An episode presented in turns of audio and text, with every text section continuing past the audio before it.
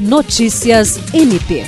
O Ministério Público do Estado do Acre e o Serviço Social da Indústria, SESI, celebraram nesta quarta-feira um acordo de cooperação técnica visando o acesso de membros, servidores, colaboradores e seus respectivos dependentes aos serviços disponibilizados por ambas instituições nas mais diversas áreas de atuação no âmbito do Estado do Acre. A parceria foi assinada pelo Procurador-Geral de Justiça, Danilo Lovisaro do Nascimento, e pelo Superintendente do SESI Acre, João César Dotto. Pelo MPAC também acompanharam a assinatura a Procuradora-Geral Adjunta para Assuntos Administrativos e Institucionais, Rita de Cássia Nogueira, o Corregedor-Geral Álvaro Luiz Pereira, o Secretário-Geral Glaucio Chiro, o Promotor de Justiça Ocimar Sales Júnior, o Presidente da Associação dos Servidores do MPAC, Valmir Ribeiro, e servidores da instituição. Em sua fala, o procurador-geral destaca que o momento é muito simbólico e agradece ao SESI por ter acolhido essa ideia,